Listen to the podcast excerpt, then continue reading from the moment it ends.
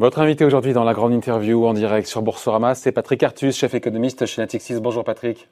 Bonjour David. Merci d'être là en direct avec nous.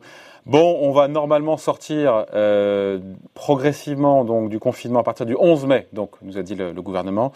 Il était vraiment urgent de relancer la machine économique euh, euh, qui était, il faut le dire, Patrick, hein, sous assistance et qui est toujours sous, sous assistance respiratoire et d'envoyer voilà un signal de début de sortie de crise à la fois aux décideurs économiques, euh, au monde de l'entreprise, tout en évitant la rechute sanitaire. C'est pas simple, hein, parce qu'on le sait en économie, euh, rien de pire que l'incertitude, Patrick. Hein. Oui, alors euh, ce qui est clair, c'est que la stratégie de politique économique qui est choisie n'est pas compatible avec un arrêt durable de l'économie. En gros, c'est une stratégie qui est très simple, et d'ailleurs qui n'est pas que celle de la France, hein, c'est celle de tous les pays de l'OCDE, c'est autant que possible d'éviter les faillites. Donc euh, les entreprises envoient à l'État, en gros, toutes leurs factures. Donc l'État paye une partie des salaires, euh, l'État euh, annule ou reporte les impôts, les cotisations sociales, paye un certain nombre de charges, donne des, des, des, des, subventions, et on a à peu près les mêmes mesures dans tous les pays de l'OCDE. Alors on voit déjà que ça amène, avec euh, l'hypothèse de deux mois d'arrêt complet de l'économie, pas, complet, hein, puisque l'INSEE nous apprend que le, le, secteur privé travaille à 50% de son activité normale. Hein. Donc disons d'arrêt de la moitié de l'économie. Ceci amène déjà des déficits publics qui sont gigantesques. Hein. On va sans doute être euh, vers 9-10% du PIB en Europe, vers 15% du PIB aux États-Unis, vers 20% du PIB au Japon cette politique où l'État euh, maintient le revenu des entreprises autant que possible malgré la chute de la production, elle n'est pas tenable plus de quelques mois. Parce qu'après, on fait. Euh, juste Patrick, je coupe Patrick, pas tenable plus de quelques mois, mais tant que la BCE, qui a un programme cette année de rachat d'actifs de 800 et quelques milliards d'euros, tant que la BCE achète derrière, ça peut durer, non? Oui, mais enfin, on voit bien que même avec la BCE, enfin, il y a une limite aussi. Il ne faut pas croire qu'il n'y a pas de limite à la création monétaire. Il n'y a, pas, euh, sinon on aurait trouvé une martingale incroyable. Quoi. On pourrait faire 50% du PIB de déficit public financé par la monnaie. Donc on voit bien. Christine Lagarde a dit il n'y a aucune limite à notre engagement au service de la zone euro. C'est elle qui le dit. Hein. Oui, mais euh, il faut, faut pas croire que c'est un, free lunch, un repas gratuit. Je veux dire, c'est une question très intéressante pour les économistes. Je veux dire, euh, si les États devaient financer ces déficits publics énormes sans l'aide de la BCE, ils n'y arriveraient probablement qu'au prix d'une très forte hausse des taux d'intérêt, hein, y compris en Europe, dans les pays périphériques. Et donc euh, la BCE évite cela, mais il ne faut pas croire qu'il n'y a pas de coût. c'est très intéressant comme question. D'ailleurs, quel est le coût d'une expansion monétaire colossale? Alors il y, a, il y a 30 ans, la réponse à cette question était très simple. La réponse était l'inflation. Et donc on aurait de l'inflation qui aurait été le prix à payer pour cette création monétaire. On sait qu'aujourd'hui c'est plus le cas. Il n'y a plus de lien entre la création monétaire et l'inflation. Le coût, je pense, c'est l'instabilité financière. C'est qu'on aura, après cette crise, des mouvements de capitaux dans tous les sens, une énorme volatilité des marchés financiers, des bulles sur les prix de l'immobilier, une énorme volatilité des taux de change, parce qu'on donne des munitions à ces flux de capitaux qui passent d'une classe d'actifs ou d'une devise à une autre. Donc, faut pas croire qu'il n'y a pas de limite à la création monétaire. Il y en a une. Donc on peut sans doute couvrir 8 euh, ou 10% de déficit public, on peut pas couvrir 20 ou 30 de déficit public. et donc, et donc je reviens Patrick, pardon, je vous ai coupé en plus. On revient donc au sujet, à savoir donc les États en prenant en charge ces plans de sauvetage, en payant les factures, voilà, avec tout ce qui est fait pour éviter les faillites et le chômage massif, c'était pas tenable au-delà de, c'est ça, deux trois mois? C'est pour ça qu'il a été contraint, bah, le président Macron, de, de, rouvrir progressivement l'économie? Oui. Et, puis en plus, il faut pas, il y, a, il y a aussi des trous dans la raquette. Je veux dire, il y, a, des secteurs d'activité qui souffrent tellement que même l'aide de l'État euh, ne permettrait pas ne permettrait pas d'éviter la disparition de l'entreprise si ça durait trop longtemps. Donc je crois que le, le, le, le, consensus, si vous voulez, dans les milieux des gouvernements et de la plupart des économistes, c'est de dire qu'il faut essayer euh, de faire repartir euh, la production Évidemment, c'est très compliqué. Évidemment, ce ne sera pas un rythme normal parce que quand vous devez maintenir des règles de sécurité sanitaire pour les salariés, vous ne pouvez pas travailler comme avant. Évidemment, il y a des secteurs qui vont pas du tout repartir. Hein. Vous pensez à la culture, au transport aérien, euh, à la restauration, à l'hôtellerie. Mais, euh, mais il faut essayer de faire repartir un peu plus l'industrie, la distribution traditionnelle et, les secteurs pour lesquels on peut avoir de la construction. Sinon, à nouveau, euh, vous voyez, il, peut arriver des irréversibilités, quoi. Dire hein, quand malgré les aides de l'État, une entreprise qui n'a pas fonctionné pendant très longtemps, elle peut avoir perdu ses clients, elle peut avoir complètement désorganisé ses chaînes de valeur. Donc il faut faire repartir l'économie. Alors ça ne sera pas à nouveau un démarrage global, ni à 100% de la capacité d'utilisation, euh, euh, mais, il faut essayer de faire quelque chose, il me semble, parce que sinon on aura, une irréversibilité économique, c'est-à-dire des disparitions d'entreprises, et là on perd du capital, et donc on perd, définitivement de la production et des emplois. D'ailleurs, dans les calculs qui sont faits par le gouvernement, qui annonce donc maintenant euh, euh, 8% euh, de décroissance, une baisse du PIB de 8%, euh, présenté aujourd'hui au nouveau budget rectificatif, le deuxième en, en, quasiment une semaine, présenté aujourd'hui en Conseil des ministres, et 9% de, de, déficit public. Y, certains disent que, je crois que c'est ce matin, au Conseil de stabilité, le Conseil des finances publiques, qui dit que c'est encore un petit peu optimiste, parce que ça table notamment sur des hypothèses assez fortes d'un retour assez rapide à la normale. Alors il y a deux questions. Il y a d'abord la question sanitaire, c'est-à-dire il y a trois questions en fait quand on fait des prévisions économiques aujourd'hui. La question 1, c'est la vitesse de la normalisation en termes sanitaires. Euh, la plupart des médecins, vous avez vu, sont extrêmement prudents. Hein, euh, ils pensent qu'il va falloir être très prudent, aller lentement, euh, euh, ben, se permettre de revenir en arrière si jamais l'épidémie repart. Donc on a une grosse incertitude là. Deuxièmement, il y a, je l'ai dit, il y a les secteurs qui vont pas repartir si facilement que ça. On peut avoir de grands doutes sur le redémarrage des ventes d'automobiles, des transactions immobilières, du tourisme, de la restauration, de la culture, beaucoup plus durablement que pour le reste de l'économie. Et puis troisièmement, il y a la perspective un peu plus longue, hein, la fin de cette année, l'année prochaine, qui est que les entreprises, même celles qui auront traversé cette crise, seront considérablement plus endettées.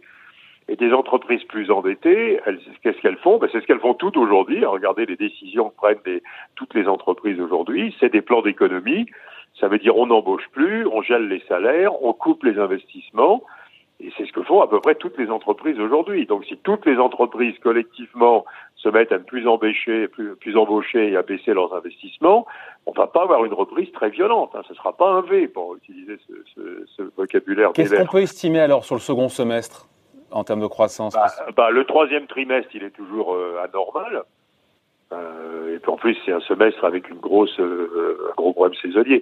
Donc on espère qu'au quatrième semestre, la plupart des, des secteurs d'activité sont normalisés en termes de capacité des salariés à travailler. Mais ça ne veut pas dire qu'ils sont normalisés en termes de demande. Moi, je pense qu'il faut qu'on réfléchisse dès aujourd'hui à des effets durables sur la structure de la demande euh, quand on regarde la Chine, d'ailleurs, on voit ses effets. On voit en particulier qu'il y a une pénalisation très durable de tout ce qui est associé au crédit. Donc tous les biens durables, hein, quoi. Et ceci est raisonnable. Si vous si vous sortez d'une crise avec beaucoup d'incertitudes, beaucoup d'inquiétudes pour l'avenir et beaucoup d'aversion au risque, vous n'avez pas envie de vous endetter. Donc vous n'achetez pas ce qui est associé au crédit. Donc même quand les salariés pourront travailler normalement, il y a peut-être des secteurs comme l'automobile ou le transport aérien ou les avions ou, les gros biens d'équipement des ménages ou l'immobilier, on va pas du tout retrouver un niveau de demande normal. Ça veut dire Donc, que, Patrick, ça veut dire que finalement les modalités du, du déconfinement qu'on attend d'ici maintenant 15 petits jours, ça n'influera pas tant que ça sur la vitesse de la reprise, eu égard à ce que vous venez de dire? parce qu'il y aura ces changements de comportement chez les consommateurs, chez les chefs d'entreprise qui vont serrer les boulons plus qu'investir oui. ou embaucher? Voilà, il y a un autre problème qui est, à nouveau, comme je dit à l'instant, il y a, il y a une date où tous les salariés pourront normalement aller travailler, y compris dans la restauration, mais où peut-être on aura euh, un très gros bouleversement de la structure de la demande. L'autre chose qu'on voit en Chine aujourd'hui, par exemple, c'est que la part du commerce en ligne, hein, de tout ce qui est e-commerce, euh, euh, qui a beaucoup évidemment, qui a considérablement augmenté pendant le confinement, bah, reste très élevée. Donc les habitudes de consommation se déplacent et restent, restent très différentes, avec beaucoup plus d'achats en ligne et beaucoup moins d'achats dans la distribution traditionnelle.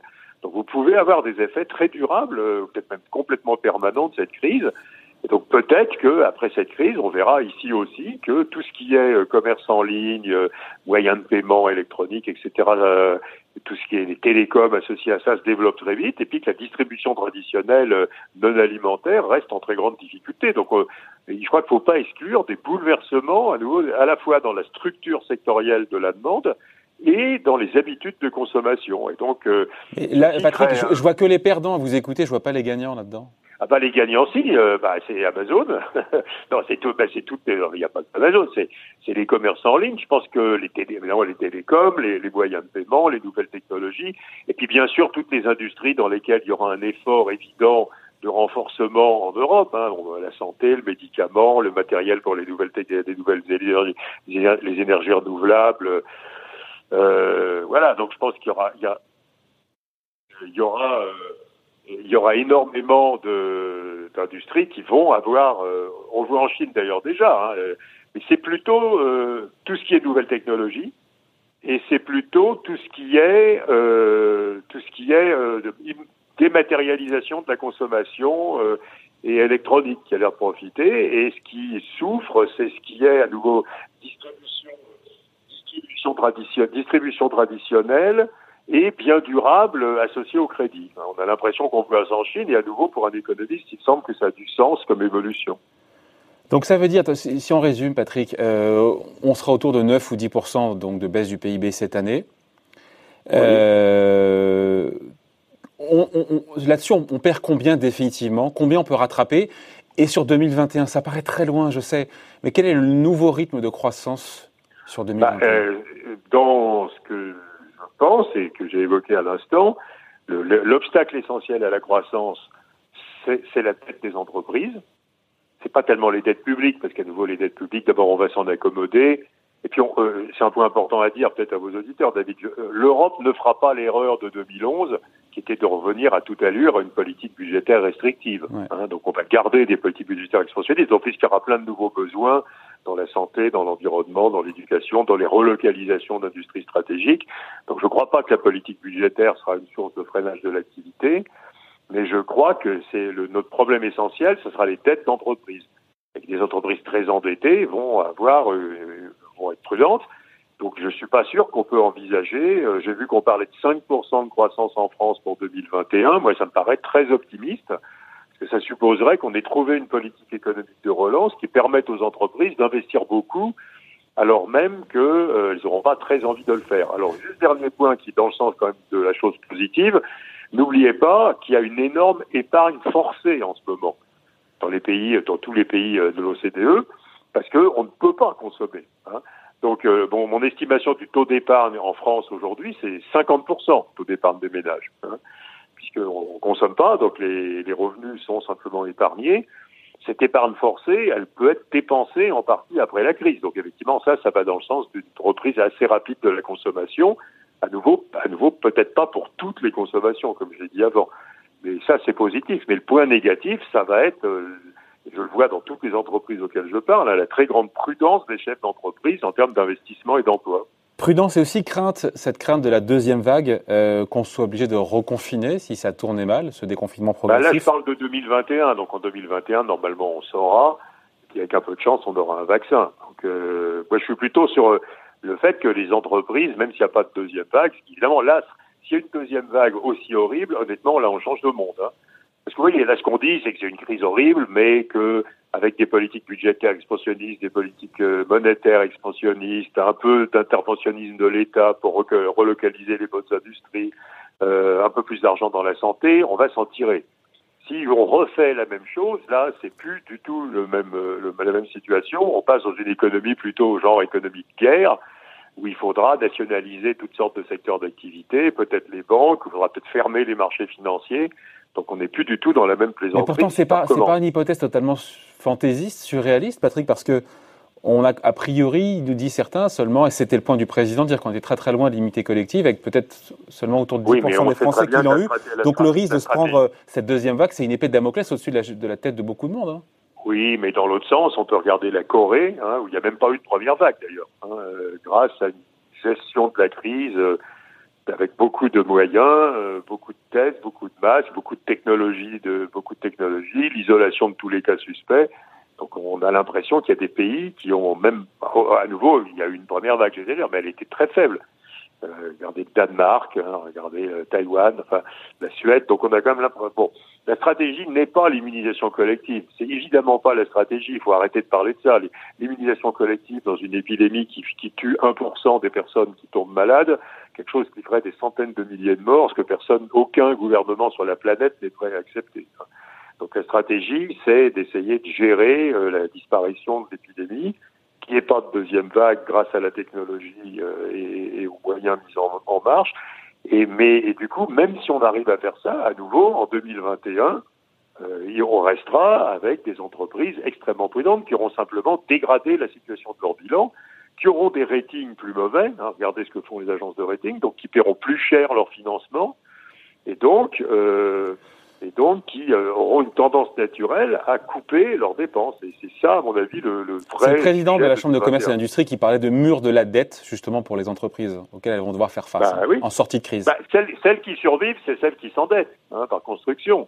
Euh, dans, dans, ma banque, euh, on voit énormément d'entreprises aller sur le marché obligataire, énormément d'entreprises tirer des lignes de liquidité, énormément d'entreprises demander des plans euh, les, les, prêts garantis par l'État. Et donc, on va avoir une hausse, euh, je pense une hausse à peu près entre un quart et un tiers du taux d'endettement des entreprises dans la zone euro. Et donc, la, la conséquence normale de ça, c'est ensuite euh, une très grande prudence des entreprises quand il s'agira de faire de nouvelles dépenses. Donc, c'est contre ça qu'il faudra lutter. Et c'est pour ça qu'il faut calibrer un plan de relance dont l'essentiel, ce sera de favoriser les embauches et l'investissement. Le premier, euh, la première difficulté qu'on va rencontrer dans le temps, ça va être l'embauche des jeunes après l'été. Est-ce que les jeunes qui arrivent sur le marché du travail trouveront facilement un emploi? La réponse est non. Donc on a préservé autant que possible l'emploi des salariés dans les entreprises par le chômage partiel. On a un problème avec les intérimaires et les contrats courts qui est déjà là, mais ensuite on va avoir un problème de jeunes. Donc euh, par exemple, qu'est-ce qu'on fait pour que les entreprises embauchent quand même des jeunes à la rentrée? Vous voyez, il va se poser des questions très concrètes. Euh, autre sujet, il nous reste un petit peu de temps, Patrick, à évoquer ensemble les marchés euh, qui donnent le sentiment, pour l'instant, de se stabiliser avec, euh, voilà, se donnent le sentiment d'entrevoir un petit peu la, la, fin du tunnel. Ils ont raison ou pas de se projeter dans l'après-crise aujourd'hui? D'abord, il y a évidemment la chute des bénéfices en 2020 va être considérable. Combien d'ailleurs? Parce qu'on entend un petit peu tout, certains disent entre 30 et 40 oui, moi, je, en Europe. Bah, je suis d'accord. Je suis d'accord. Je crois que je crois que nous on est à moins 35, aussi bien en Europe qu'aux États-Unis. Mais euh, les marchés d'actions ne doivent pas suivre les bénéfices de l'année normalement. Hein. Donc quand on a vu que, les, en gros, les marchés d'actions, ce qui est toujours leur premier réflexe, ont, ont, baissé du montant de la baisse des bénéfices de 2020. Et puis dans un second temps, on, s'aperçoit que ce qu'il faut regarder, c'est la chronique des bénéfices sur beaucoup d'années, qui évidemment n'a pas baissé de 35 donc là, on est en train de revenir à quelque chose qui est plus proche des fondamentaux, qui est euh, la perspective que voilà que c'est cette année que c'est moins 35%, c'est pas jusqu'à la fin des temps. Deuxièmement, dans l'autre sens, toutes les crises de ce type euh, aussi violentes génèrent une hausse permanente de, euh, des primes de risque, que ce soit sur les actions ou sur le, le crédit, sur les obligations d'entreprise. Regardez la prime de risque action sur l'Eurostock, c'est très intéressant. Hein. Avant la crise de 2000, c'est en moyenne c'est 1,5%. Entre la crise de 2000 et les subprimes, c'est en moyenne 3%. Depuis les subprimes, c'est en moyenne 5%. Et là, ça va être, j'en sais rien, 7, 6,5, 7. Donc on va avoir une marche à la hausse sur la prime de risque action, ce qui veut dire que les PER vont rester plus bas que ce qu'ils étaient avant la crise. Hein. On va avoir une valorisation action durablement plus faible, comme c'était le cas euh, dans les 20 dernières années après chaque crise. Donc le marché il va remonter, mais pas tout ce qu'il a baissé. Hein, en tout cas dans un premier temps, parce qu'on aura une, norme de, PER de multiples plus faible qu'avant la crise, ce qui, est normal. Donc voilà, donc il est normal, il me semble, que le marché remonte, parce qu'il n'y a pas de raison qu'il valorise uniquement les bénéfices de l'année en cours, mais il est normal aussi d'attendre qu'il ne retrouve pas avant pas mal de temps euh, le point le plus haut qui doit être début du mois de février de cette année. Et il y a ce débat pour savoir si euh, la phase de panique des investisseurs et des marchés est vraiment derrière nous. Vous en pensez quoi?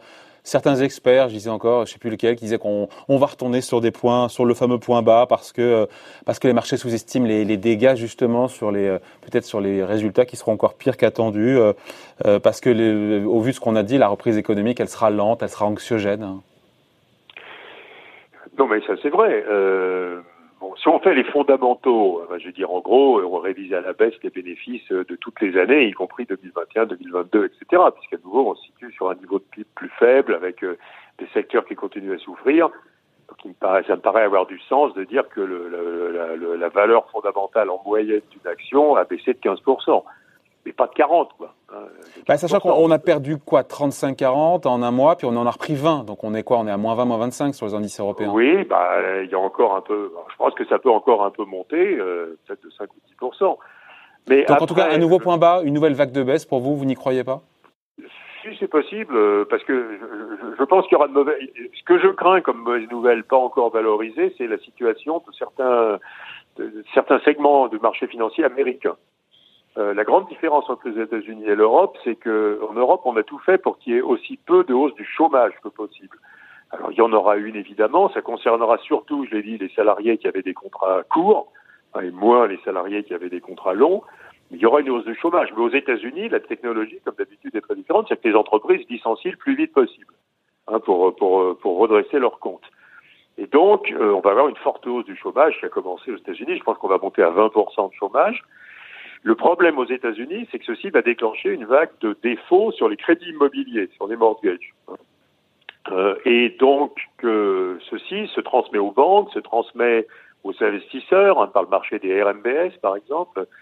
Donc, on va avoir une dégradation euh, des marchés, euh, du marché de l'immobilier, du marché des crédits immobiliers, de la situation des banques qui va être plus mauvaise aux États-Unis, pire aux États-Unis qu'en Europe. Et je suis pas sûr que euh, les investisseurs aient entièrement intégré cela. Donc, donc, les investisseurs pour vous ont sous-price, ont mal intégré euh, les défaillances, les défaillances, les défauts sur les crédits immobiliers américains liés. Oui, parce que les, entreprises, la Réserve fédérale, euh, il y avait un, y avait un gros problème aux États-Unis qui était le marché du high yield, qui n'était pas soutenu. Et la Réserve fédérale très vite s'en est aperçue, donc elle a mis en place un des achats d'obligations high yield et deux son programme énorme de prêts aux PME. Euh, donc euh, aux États-Unis, euh, les PME ne sont pas financées par les banques, hein, ce qui est très différent de l'Europe. Donc ici, il faut que les banques prêtent aux PME ce qu'elles font, mais c'est assez facile à obtenir. Aux États-Unis, les PME, les, les mid-caps sont financés surtout en obligations. Donc, donc y a, en gros, il faut que ce soit la réserve fédérale qui finance les entreprises petites et moyennes aux États-Unis. Alors qu'en Europe, on préfère ça par les systèmes bancaires, mais elle le fait. Donc côté entreprise, il n'y a pas de raison d'être plus pessimiste sur les États-Unis que sur l'Europe. La grande différence, c'est le chômage. Hein, et, et, même s'il y a une petite amélioration, la perte de revenus d'un Américain qui trouve au chômage est considérable, d'autant plus que 55% des salariés aux États-Unis n'ont d'assurance maladie que par leur employeur. Donc quand ils perdent leur emploi, ils perdent leur assurance maladie. Donc je suis très inquiet sur le marché des crédits immobiliers américains. Avec un risque d'explosion des défauts, encore une fois, des particuliers. Il des défauts des particuliers, donc ce ne serait pas les entreprises, ce serait des... Et ça, en Europe, on va quand même beaucoup plus l'éviter, parce que alors, la perte de revenus, elle est plus importante que ce qu'on dit. Hein. Une personne qui passe au chômage partiel à 85% de son revenu net, faut pas oublier que c'est le revenu net de base. Donc, si avant elle avait des primes ou si elle avait des heures supplémentaires, elle les perd. Hein. Donc, la perte de revenus, dans certains cas, elle est de plus de 15%. Hein. Mais elle est quand même pas gigantesque. Aux États-Unis, il y a des pertes de revenus beaucoup, beaucoup plus importantes qui poussent les gens à se mettre en défaut sur leur crédit. Malgré les hausses d'allocation chômage aux États-Unis, malgré les chèques que vont recevoir les Américains? Oui, mais c'est pas beaucoup. Hein, je veux dire, c'est parce que les gens reçoivent 1000 ou 2000 dollars. Euh, c'est bon. Je pense qu'il va. Donc voilà. Et d'ailleurs, le, quand vous regardez le marché de la titrisation des mortgages, le marché des RMBS, il est en, il est en train de, de valoriser une très grosse dégradation. Hein. Donc je pense que, donc je crois que la crise sera plus affreuse encore aux États-Unis qu'en Europe, dans la crise économique. Et, et je suis pas sûr que cette chose-là, c'est-à-dire une situation pire aux États-Unis, soit encore complètement intégrée alors qu'il me semble que la situation européenne, elle est à peu près complètement intégrée. Bon, puis après, j'y reviens pas, mais les investisseurs, évidemment, regardent, euh, moi je vois toutes les questions de nos clients et regardent le sectoriel. C'est très bien qu'il y a des secteurs post-crise qui vont aller bien, qui vont même aller très bien probablement, hein, euh, et il y a des secteurs post-crise qui vont durablement aller mal. Donc euh, il y, a, il y a un bouleversement des situations sectorielles qui est quand même très violent. Bon, voilà. En tout cas, merci beaucoup. Merci d'avoir été avec nous, hein, Patrick Artus, chef économiste bah, chez Natixis, invité de la grande interview en direct sur Boursorama. Merci, Patrick. Bonne journée. Merci, David. Bonne journée.